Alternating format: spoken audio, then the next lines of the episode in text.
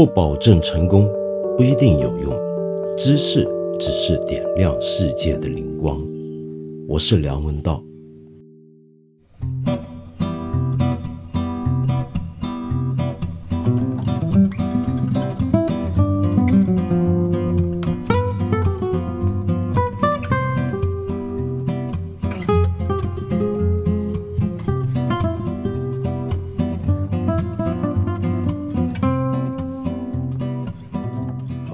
兄啊，这个今天呢，我想跟你谈一下关于你的这门节目，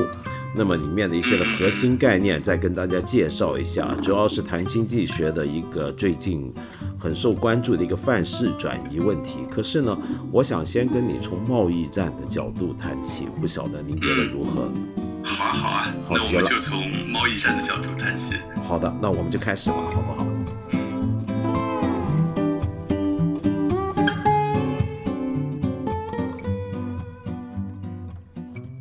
今天呢，很高兴在这里啊，请到我们看理想的其中一个节目的主讲人梁杰老师呢，来跟我们一起聊一聊。那么他在我们 A P P 上面有一个很奇怪的一个节目，呃，这个副标题呢叫做“像经济学家一样思考”。顾名思义，大家都觉得一听就晓得这是一个关于经济学的节目，甚至是个入门节目。到底经济学家怎么看这个世界？经济学家用什么样的方法跟角度来分析这个世界？可是呢，我们这个主标题很多人就觉得莫名其妙了，那叫做一平方公里内的经济学。其实呢，这个原意很简单，就是从我们日常生活居住，我们假想在一平方公里里面，我们会遇到什么事情？我们每天的生活行为、住行、衣食各方面。我们会遇到些什么样的现象、行为？这些东西其实都可以用经济学角度来看。只不过呢，梁杰兄在我们这里做的东西，我觉得是目前国内，你不要说这种呃内容媒体了，就连书都很少有人像他用这个角度来跟大家讲经济学。很多人一听呢，都觉得非常的陌生，甚至不适应，会问：这难道也算是经济学吗？但其实这个当然是经济学，大家觉得陌生的理由是因为这乃是经济学的一个前沿发展的方向。好，那么梁杰兄啊，呃，我就想先别跟你说这么多经济学你们内行的东西，反正咱也我我也不懂啊，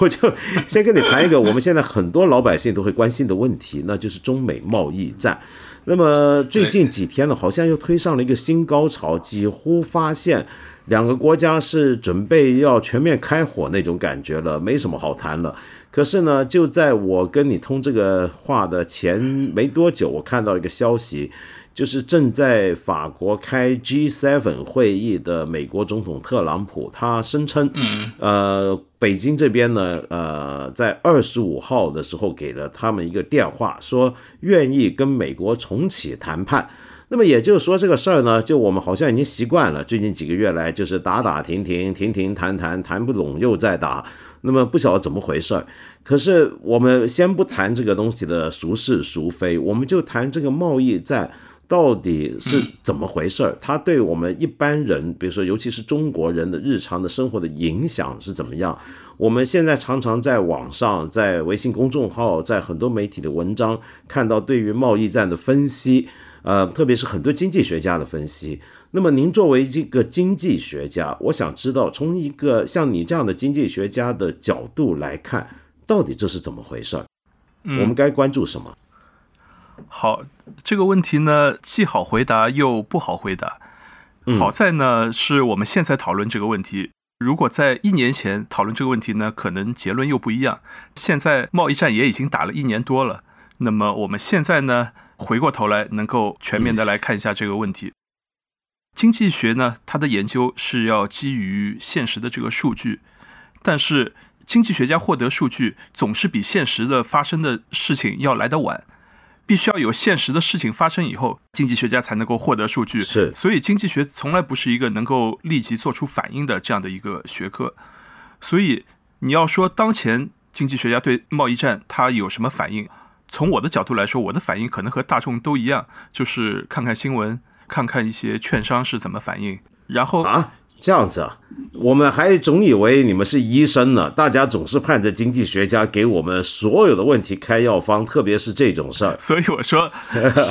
好在现在这个过，这是个误会。对，这这真的是一个误会。经济学家得根据这个症状，嗯，根据这个实际的发病的情况，我们才能开药方嘛。但是实际的这个情况，没有人知道。今天发生了什么？昨天发生了什么？中国这么大，这个数据要汇总起来，这需要花费很多时间的。嗯，所以没有一个严肃的经济学家可以在非常短的时间内做出反应。好的，那所以说就是这个贸易战，经济学家现在暂时能够给出的很总体的宏观的判断，恐怕还是很困难的，是不是？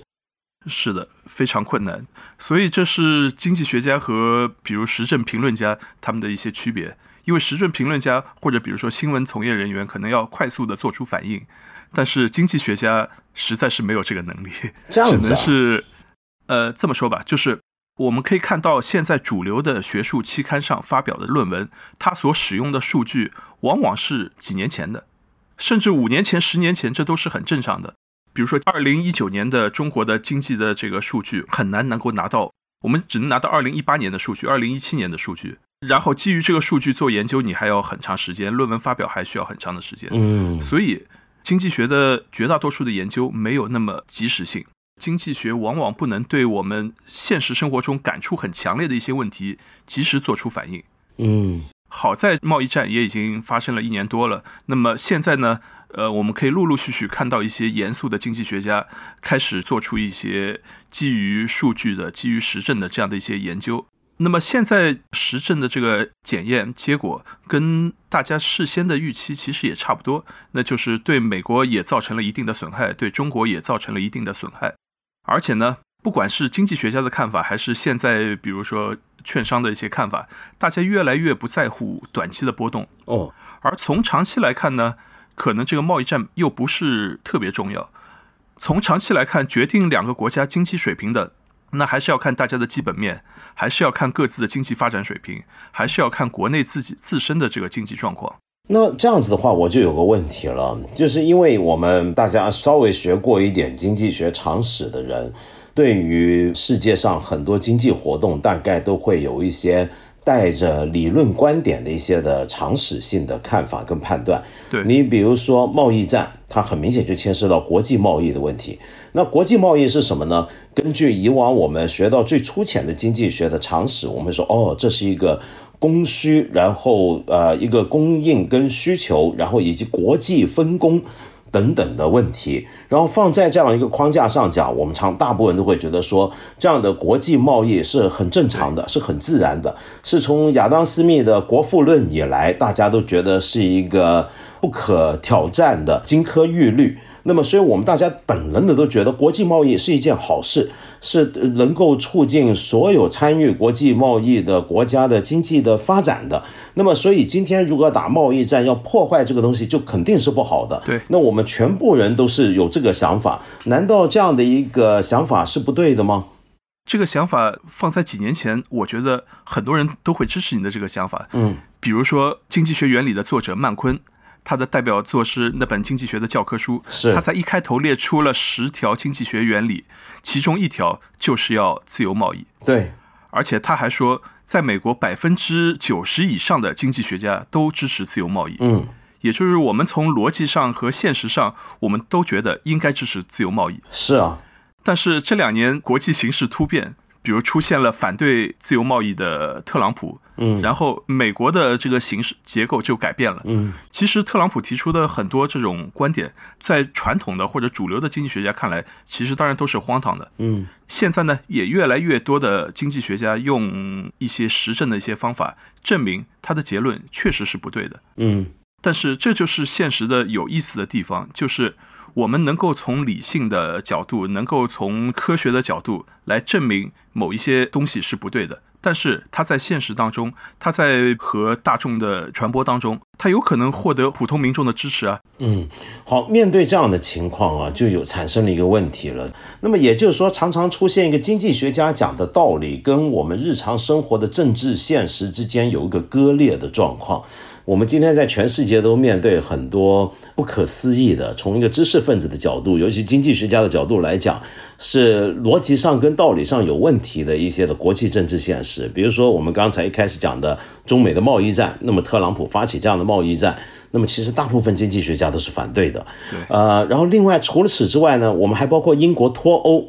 那么英国脱欧这件事，我没记错的话，当时主流经济学家也多半都是反对的。是的。都认为对英国没有好处，可是问题来了，那么为什么有那么多美国人民支持特朗普的贸易战，有那么多的英国人民在支持英国的脱欧的这种主张？那么这里面就牵涉到一个，到底老百姓或者这些地方人日常的生活是怎么样？他们的观念是如何形成？那他们的生活，我们都注意到一个现象，这几年就有一个背景，就好像大家都觉得这两个国家，他们之所以走向这样的一个政策的选择，背后好像都跟他们的某种社会上的，或者甚至收入上的不平等，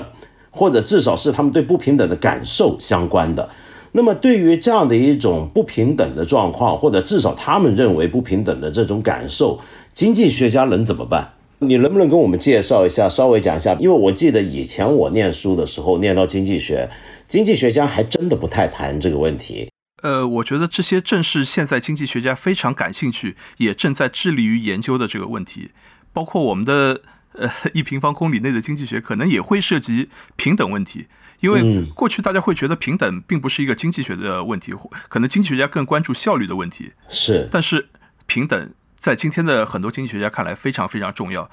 而平等这个概念呢又是非常困难。平等呢有客观上的平等，有主观上的平等，还要看你怎么样的测量。嗯，比如说我们过去会用单纯的收入不平等来计算。嗯，但现在我们知道这个收入不平等其实也是一个很复杂的一个概念。嗯，因为收入一个人的收入包括各种各样的收入啊。他可能有灰色收入，嗯，可能有海外汇款，可能有，比如说在中国由于拆迁，突然一些农民就暴富了，嗯，他没有什么收入啊，但是他的财产、他的资产是非常非常高的，所以收入本身就是一个非常复杂的问题，嗯，而我们在现实当中，我们看到一些国家收入不平等，但是整个社会其实也非常和谐。穷人并没有对富人有怎么样不满，大家很心安理得的过着自己的生活。嗯，但是在另一些地方，可能收入差距并不要扩大到这么严重，整个社会可能就会出现很多很多的这个问题。所以，就是你个人主观怎么来看待这个收入的不平等，你怎么样看待你处于社会怎样的一个阶层，这也是一个重要的一个问题。嗯，而这些问题呢，过去都是。至少在二三十年以前，那经济学家是比较少考虑这些问题的。但是在今天，经济学家对这些问题非常感兴趣，就是我们的收入不平等的状况到底是怎么样的？嗯，每个人是不是因为自己处于的社会的阶层，由于自己的工作机会，或者由于移民所导致的怨恨，从而支持一些政策，类似于脱欧也好，贸易战也好，导致这样的一些不理性的一些结果？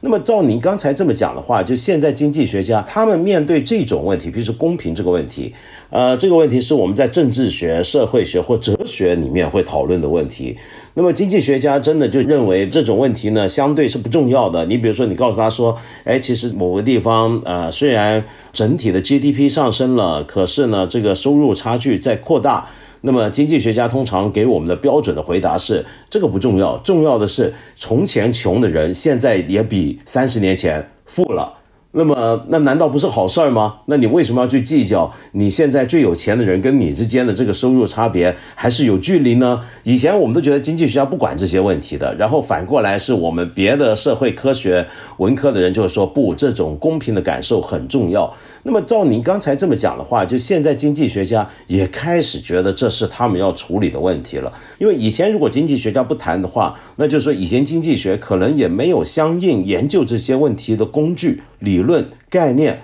那么现在经济学家怎么办呢？他们面对这种问题，比如说公平这个问题，是不是无能为力，还是说现在也开始有工具了？是的，其实今天经济学家其实有了很多很多的新的工具。包括很多是跨学科的研究和其他的心理学、社会学、政治学、哲学的一些合作。我就举一个例子吧，好，叫实验经济学。比如说，过去我们都觉得经济学有一个重要的一个假设，也就是说人是理性的，人是自私的，对，人只考虑自己，不考虑其他。但是其实今天大量的证据已经证明，人在很大程度上是理性的，是自私的，但是人的内心也有一部分是要考虑别人的，嗯是要考虑其他的，嗯就是别人的痛苦、困难是会造成我自己的不快乐。比如说，如果能够让我的收入减少百分之一，但给别人能够增加百分之一百的那个快乐，那很多人都是愿意做出这样的一些选择的。当然，经济学家更关心的是人在怎么样的环境下做出怎么样的选择。比如说，让你牺牲百分之一的收入，你愿意；但让你牺牲百分之十呢？嗯让你牺牲百分之二十呢？百分之五十呢？就是个人追求公平，或者是他人的福利会对我个人的福利造成影响，多大程度上会造成影响？那么，实验经济学家或者说行为经济学家现在就做了非常非常多的实验，嗯在各种各样的场景下来检验他人的状况对我自己的一些影响，产生了很多很经典的一些研究。哦，这种事情能做实验吗？怎么做呢？那我们举一个很简单的例子，嗯。比如说设定某一场实验，我和你两个人面对面，我们是不认识的，第三者他拿来一百块钱交到你手里，然后呢，你有两种选择，嗯。第一种选择你拿了一百块，你直接就走了；嗯哼嗯。第二种呢，你把这个一百块，你可以选择分一部分给我，嗯你可以分一块钱、两块钱，也可以分五十块钱，嗯然后这样重复做一百次、五百次、一千次，你觉得绝大多数人他们的选择是怎么样的？但这个会不会也我我觉得应该是我自己啊，从本能觉得，大部分人大概都会觉得应该平分，呃，或者说起码不能够是自己全拿吧，是啊，会觉得不太好意思，是不是？是的，结果就是这样。但是如果按照过去的绝对理性的经济学来说，那应该所有的人都直接全拿了就走了，嗯。不应该分给我任何钱，因为我和你也是陌生的，也是不认识的，也许我们以后再也不会见面了，你为什么要分点钱给我呢？嗯，但在现实当中，绝大多数人他就会分一点钱，甚至平分百分之五十的这个比例也是很高的。嗯，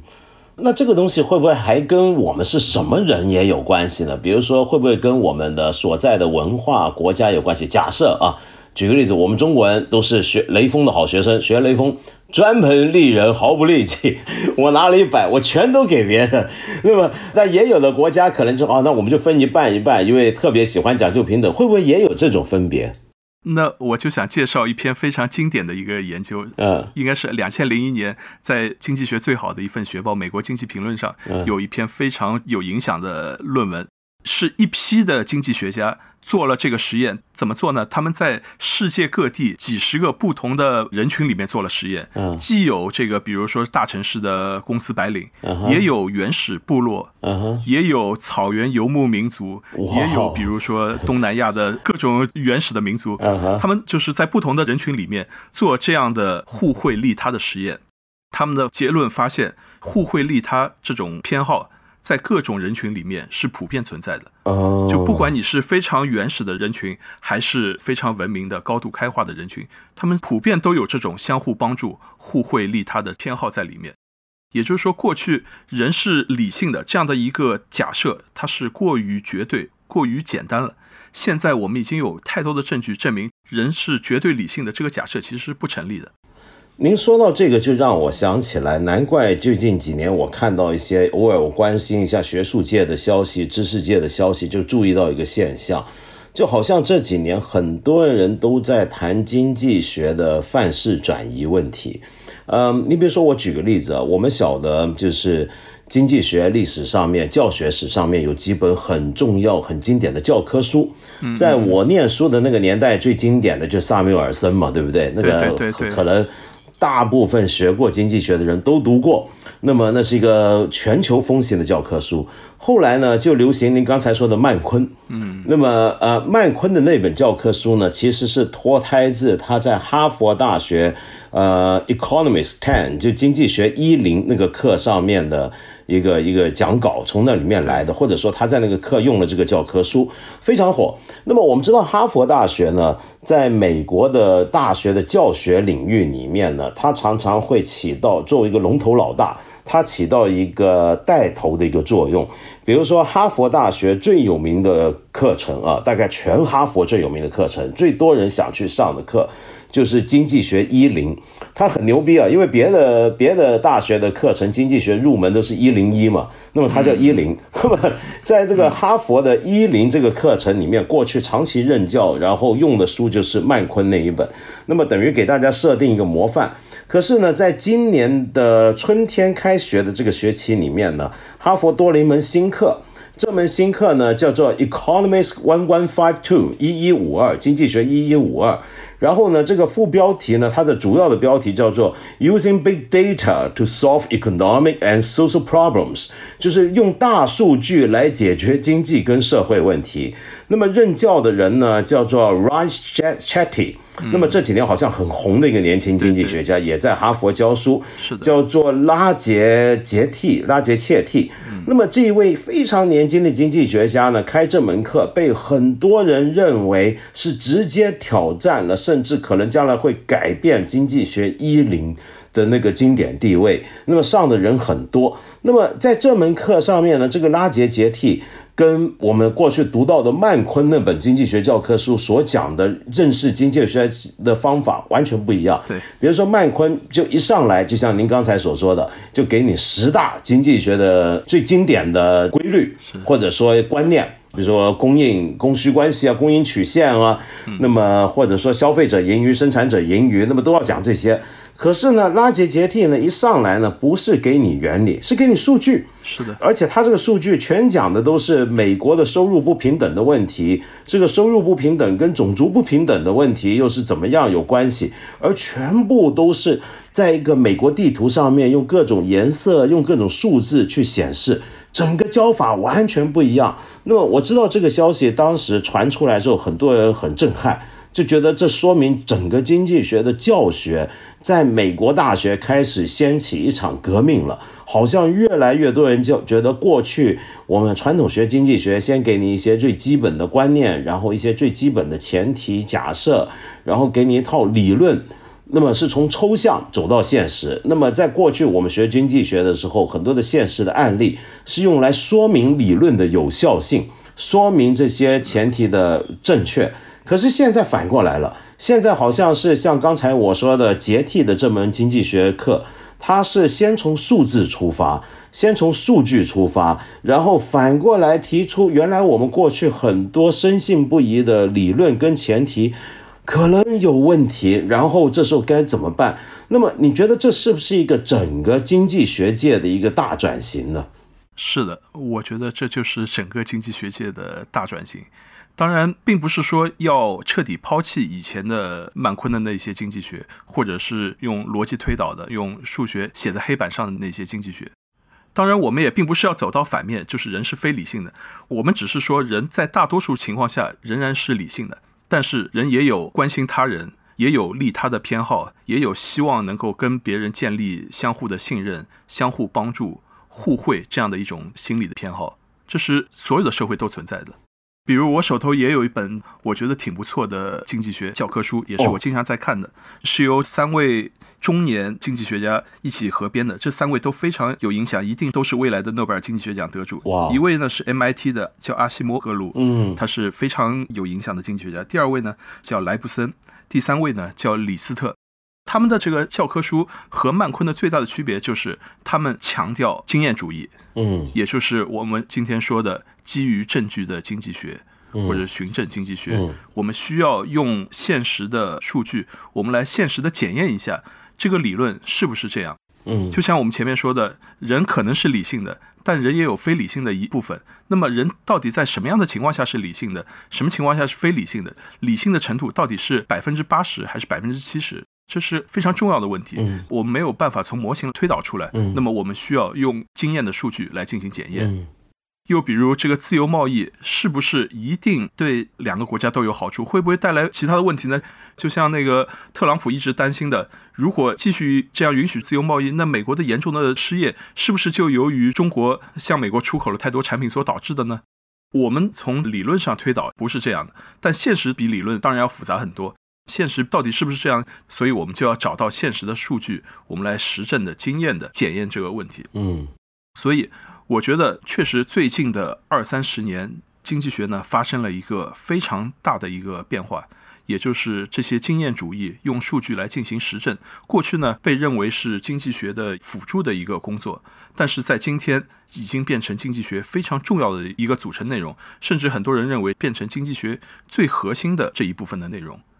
可以说，经济学的理论在过去二三十年，它的发展呢是呈现一个放缓的一个趋势。哦，也就是说，我们现在掌握的经济学理论。和三十年前的这个经济学理论呢，可能差别没有那么大。理论有一些进展，但是不见得有根本性的突破性的理论的进展。但是从经验的角度来说，我们今天能做的大量的经验检验的一些工作，那在三十年前是绝对做不到的。在三十年前，我们大量的数据是没有办法获得的。这时候，经济学家才只能我们用写一个数学模型，我们用逻辑来推导一下到底是怎么回事。但是在今天，有很多问题，我们不需要推导了，我们直接采集数据，我们亲眼看一看它到底是怎么样的。哎，这个很有意思，因为这么听起来呢，等于说现在经济学家要研究的这个领域，嗯，从我传统的这种我们呃以前念书的人的角度来看，好像开始跟传统意义上由社会学家、政治学家甚至心理学家要研究的东西是相关甚至重叠了，是不是？是的。今天的经济学家绝大多数就是码农，今天的经济学家绝大多数就是在电脑前编程，这个变成大多数经济学家的工作。有一小部分还在用这个纸和笔在写数学公式，但他们是一小部分，大多数都非常精通，都用非常复杂的编程的语言。有一些经济学家他能够用，比如说地理信息系统、遥感，哦，地理学用的那种工具。对，而有些呢可以用到语义分析。语义分析，对，用计算机来做语言学的很深的分析啊，甚至比如说人工智能这个机器学习，现在我碰到的经济学家，大家都在交流机器学习，这是大家在学习的最新的工具。哦，也就是说，这些工具都是为了能够获取更多的数据、资料跟证据，然后同时也是用来分析这些数据、资料跟证据的工具，对不对？是的。又比如，现在经济学家非常喜欢用的一个工具，叫做卫星夜间亮度的数据啊，不知道你听说过没有？呃，不知道，你说说看这是怎么回事？假如我们现在想研究一个非常困难的地方，像索马里，它的经济发展水平，但这是一个很困难的事情，因为对，没错，你愿意过去之前先被海盗劫掠，对，那经济学家怎么研究索马里的经济呢？这个很困难吧？对，经济学家想出一个办法，就是。我们地球上有很多很多的卫星围绕着地球转，它每天晚上都在拍照。嗯，也许你看到过一些照片，就是地球上晚上有些地方是很亮的，有些地方是很暗的。对对对对，我看过，我看过那个照片对比，就中国东北晚上很亮，但是一江之隔，朝鲜就比较黑暗。所以像索马里，我们没有办法人过去，但是我们可以看到卫星照片，我们又可以用计算机的方法算出来，这个几个地方比较亮，其他地方比较暗。然后再隔一段时间，那个几个地方是不是变得更亮了，或者是这个亮度转移到其他地方？因为经济学家已经证明，这个地方它的亮度和这个地区的它的经济发展水平、它的 GDP 是高度相关的。嗯，所以我们没有办法跑到索马里调查索马里的 GDP，但是我们可以用这样的一个间接的办法，观察卫星地图上它的亮度，我们来推测它目前经济的水平大概是怎么样的。也就是说，经济学家不能再像以前那样子坐在书斋里面看别人提供的数字，然后用自己的理论去加以推导，然后在理论上面构筑。我记得有一段时间，呃，我年轻的时候念经济学，有个印象，就经济学家几乎都变成数学家了。这都是 在数学方程式，就数学不行的人根本搞不好经济学。但从你今天这么讲法，经济学家现在变成了像是做社会统计、做社会调查，甚至是人类学家一样了。是的，我觉得这个就是经济学现在面临的一个非常大的一个范式的转移，嗯，也是我希望能够在这门课上跟大家传达的一些内容，嗯，也是我个人其实非常非常感兴趣的一些议题。我懂了，那难怪啊！就是我听你的节目《一平方公里内的经济学》的时候，我就有个感觉，觉得跟我以前听的经济学节目或者上过的经济学课、看过的经济学入门书都不一样。这也是让很多我据说你的节目的听众都很困惑的地方，就是你一开头，呃，没有跟我们讲理性人。你没有跟我们讲供需曲线，你一开头跟我们讲的也不是利润，你一开头就跟我们讲的是经济学家怎么样获得数据，这是不是就是你做这个节目的一个用意？是的，这就是我的用意，就是在我看来，数据非常非常重要，而要获得数据呢，其实是很不容易的。现在的经济学家花了很多时间来处理这个数据，来分析这个数据。这是现在大量的经济学家在投入工作的这些地方，所以呢，我想要跟大家分享现在经济学的发展，要告诉大家经济学家现在在做什么。那么，我觉得就应该从这些问题入手，让大家先有一个直观的一个感受，认识到我们可以从经验主义的角度来认识经济学。以后有机会，我们再讲一些其他的一些理论的也好，或者其他的一些跨学科的研究。OK，你刚刚说到这一点，我就有个问题啊，就是因为我们现在目前为止，除了你这个节目之外，我还没有见过国内有别的人从这个角度来做经济学节目，甚至连从这个角度来写一个经济学入门书都很少见。那么你觉得是什么原因呢？就为什么？比如说，假如说像您讲的，这是一个整个经济学的新范式，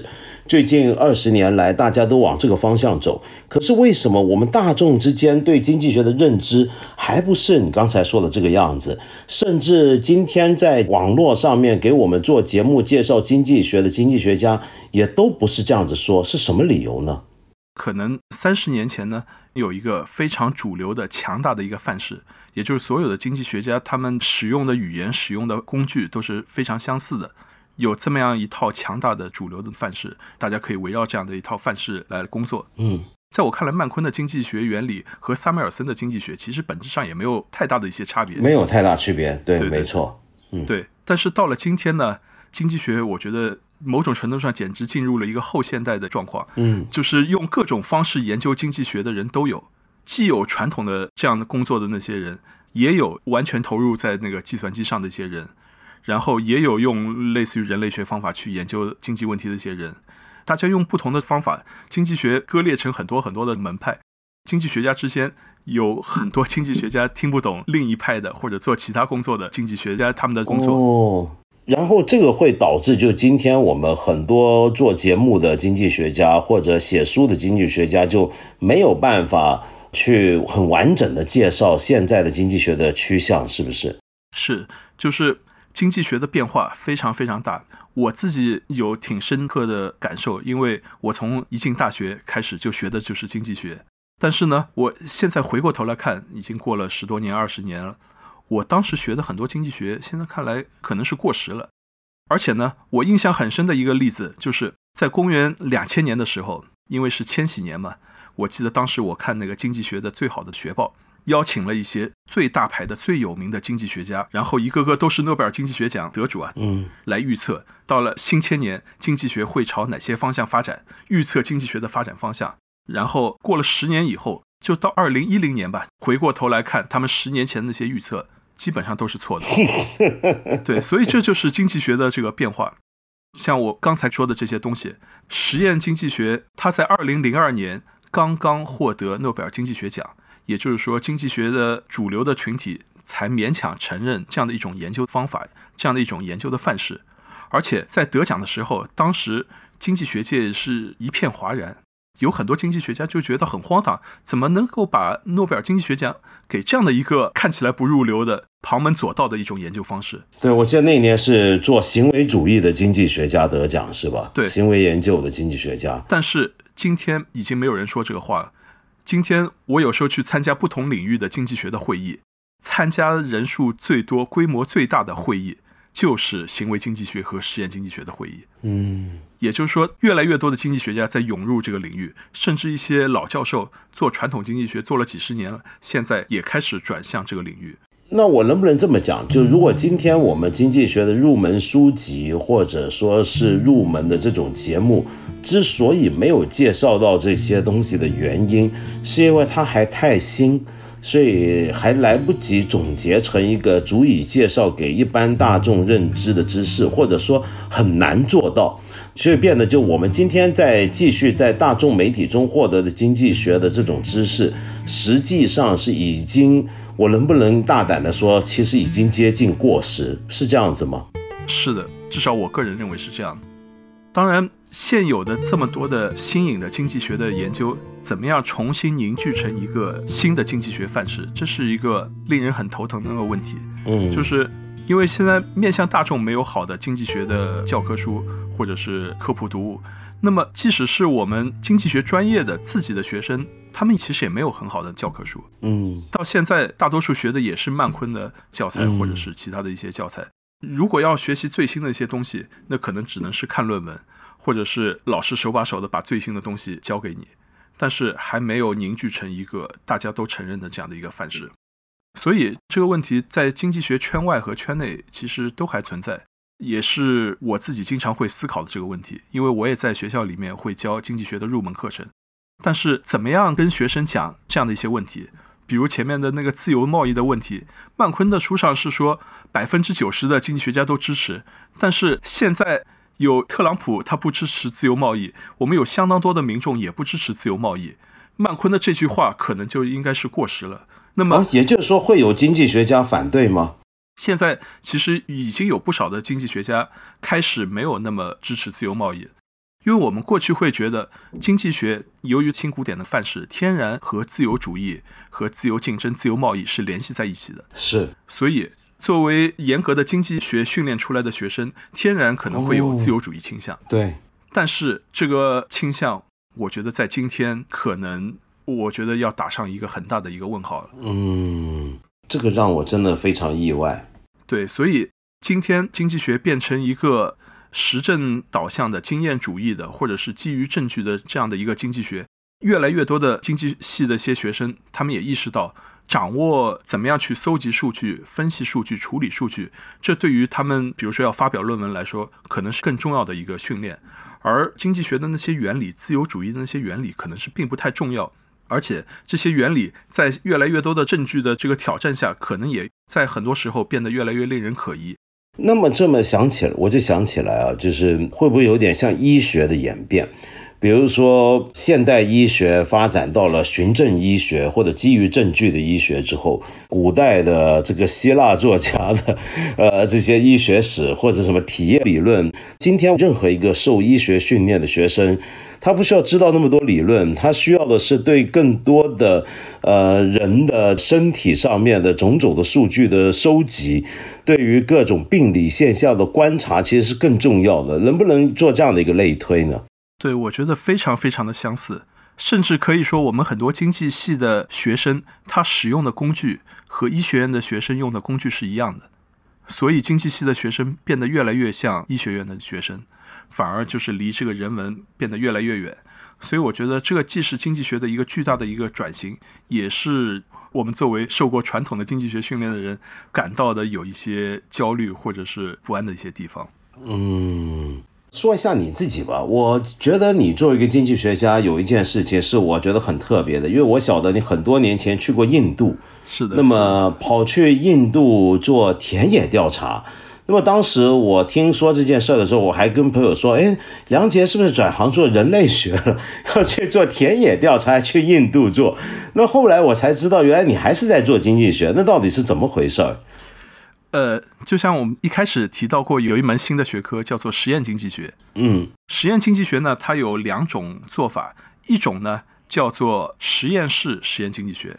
就是找一些学生，然后我们来做一个实验。当然，它有它的便利的地方，就是找学生比较容易，但是它的缺陷就是你的这些学生的表现和真实世界当中的这些人的表现是不是一样，这我们不知道，这需要进一步检验。那么另一种很有名的方法就叫做田野实验经济学。嗯我很喜欢的这本经济学的教科书，三个作者，其中一个叫做李斯特，他是芝加哥大学的教授，他就是田野实验经济学的，可以说是创始人，或者是这个领域最重要的代表人物。他的工作就是一天到晚跑到世界各地，在各种匪夷所思的情况下，做一些在我看来非常精彩的田野实验。嗯。那么你当时去印度做的是什么呢？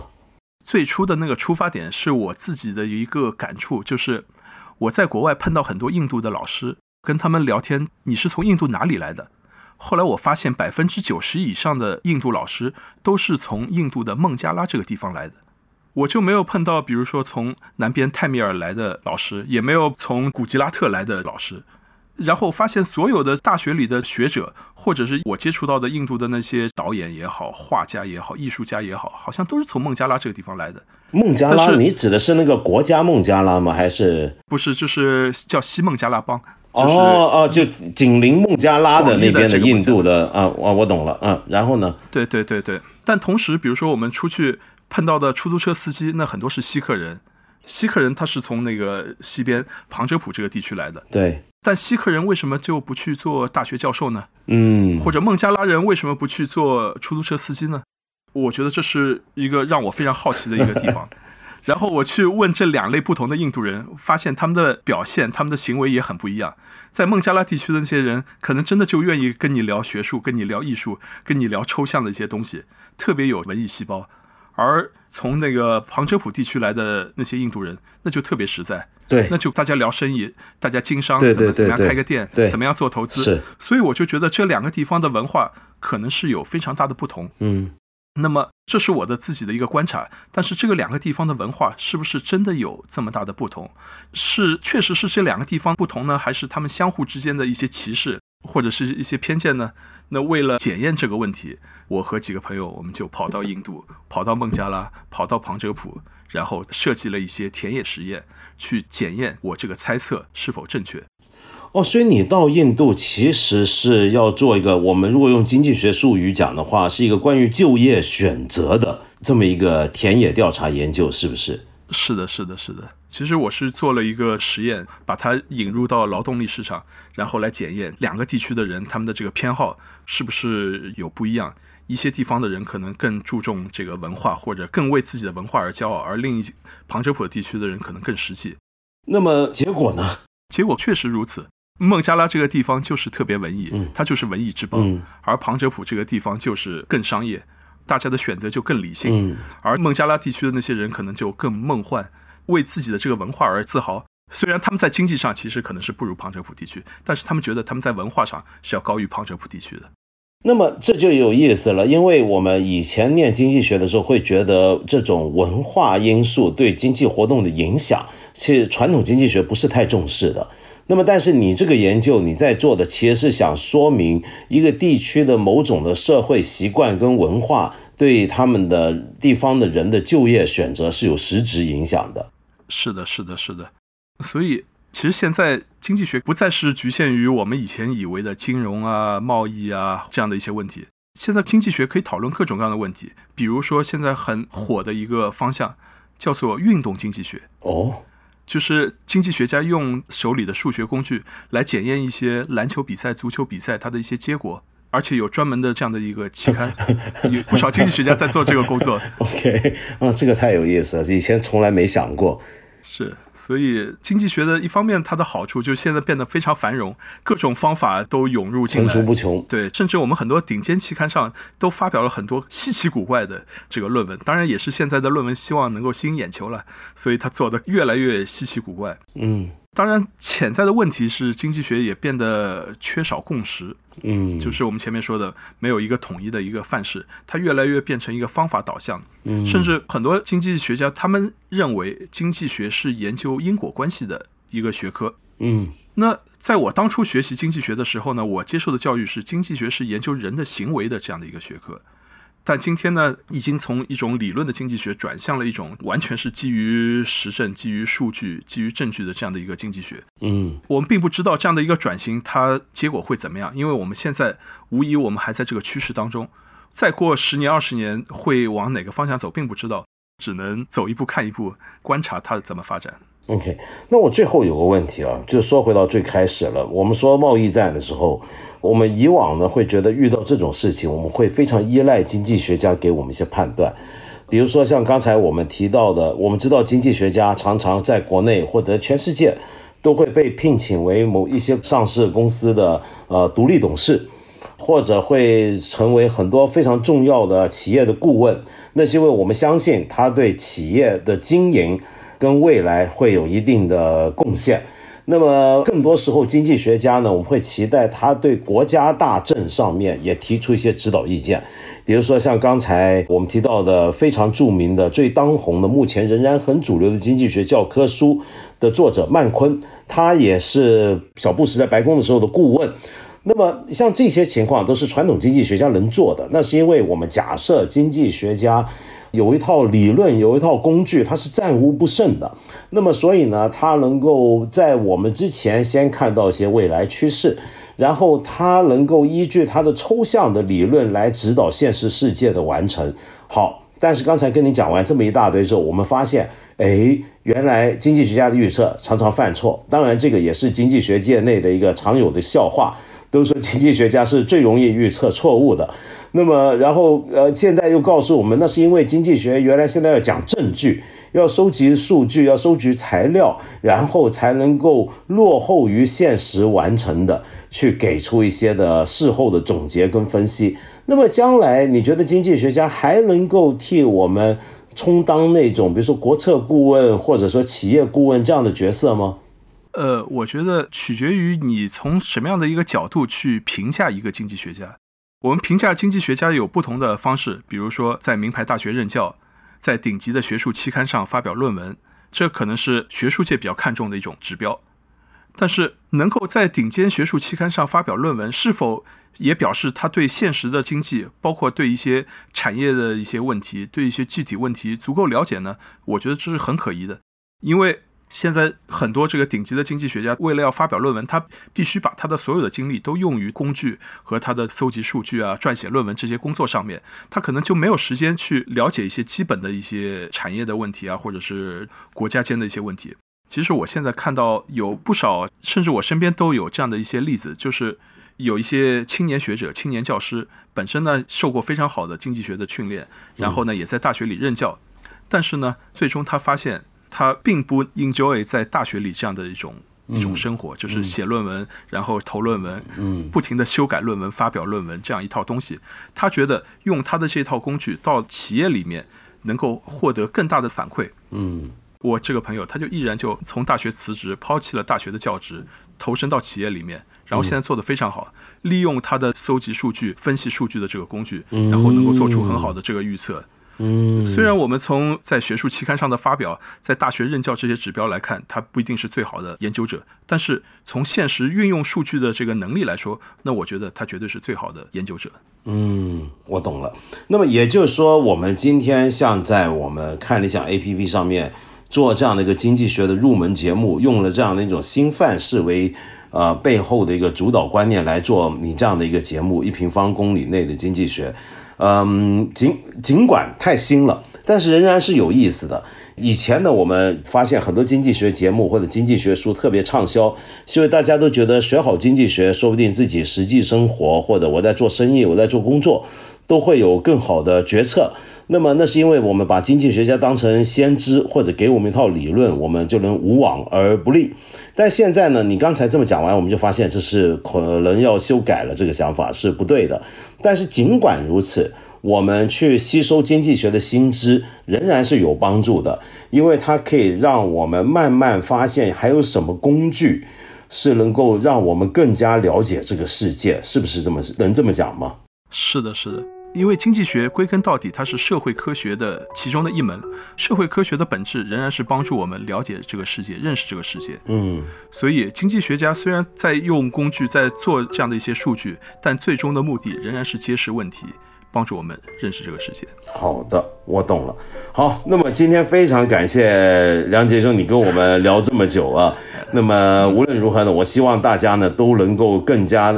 踊跃的去听您这门一平方公里内的经济学，了解这个经济学这二十年来的最新演变的结果。谢谢你，梁杰兄，谢谢谢谢谢谢道长，谢谢 谢谢，好，谢谢，拜拜，拜拜，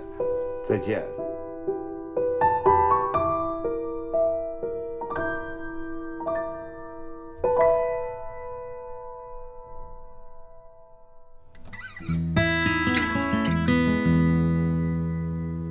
对了，各位朋友，我们再提醒大家一次啊，我八分这个节目是每个星期三、每个星期五都会在看理想的 APP 更新，期间呢还会有不定期的番外。我很欢迎你在这里，或者是看理想的微信公众号留言，提出你的一些的问题、意见和批评。我们今天呢就先聊到这里了，下期节目呢我们接着再谈。